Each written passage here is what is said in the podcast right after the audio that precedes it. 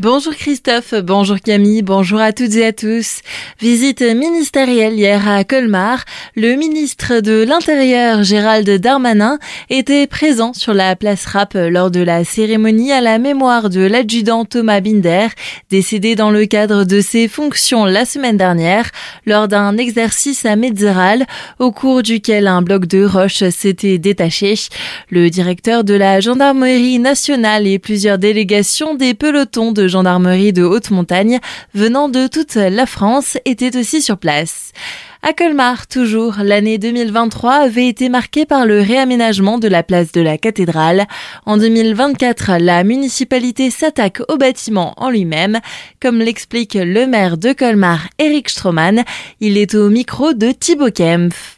C'est vrai que le bâtiment maintenant est particulièrement visible. Avant, il était caché par euh, les voitures qui étaient garées autour euh, de ce magnifique euh, bâtiment gothique. Et on voit bien que ce bâtiment en grès s'est dégradé au cours des années. La dernière grande rénovation date de 1901, vous voyez. Hein Donc il y a tout le statuaire à refaire et ce sont des travaux qui vont se dérouler sur une période de six années à peu près et qui devraient démarrer cette année, qui vont évidemment être organisés en tranches sur cette période Une réponse des derniers appels d'offres est encore attendue avant de démarrer les travaux.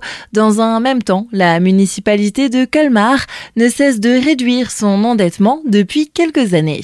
C'est vrai que depuis euh, trois ans, on a réduit très sensiblement l'endettement, ce qui ne veut pas dire qu'on va pas s'endetter pour l'avenir, parce que on voit bien qu'on vit dans une situation inflationniste et que les travaux qu'on ne fait pas aujourd'hui vont peut-être coûter plus cher demain.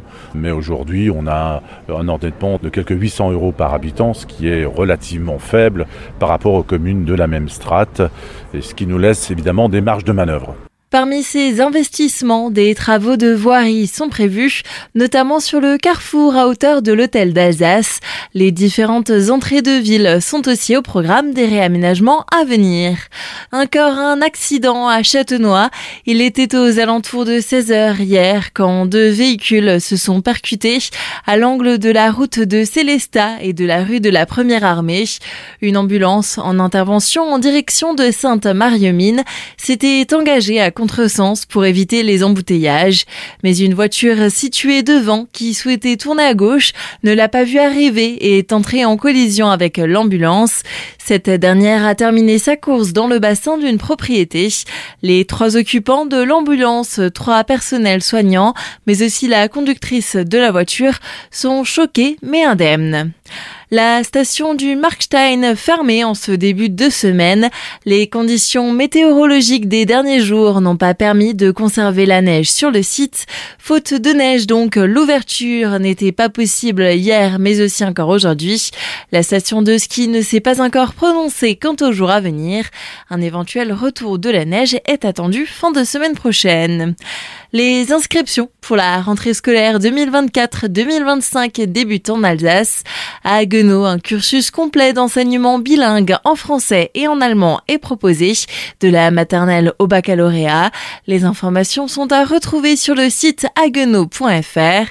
Les inscriptions en maternelle sont encore possibles jusqu'au 29 février prochain. À Célestat, les inscriptions se feront prioritairement par voie dématérialisée et ce jusqu'au 5 avril. Une journée internationale sur la retraite le jeudi 29 février prochain. Vogelgrün Breisach invite des conseillers de la CARSAT Alsace-Moselle et de la DRV Rhineland-Pfalz pour discuter de cette thématique à l'échelle transfrontalière et ce pour la première fois.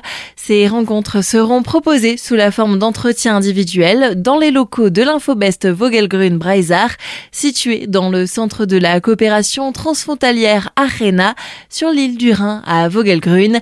Les inscriptions sont obligatoires avant le 21 février. Renseignements sur le site internet infobest.eu.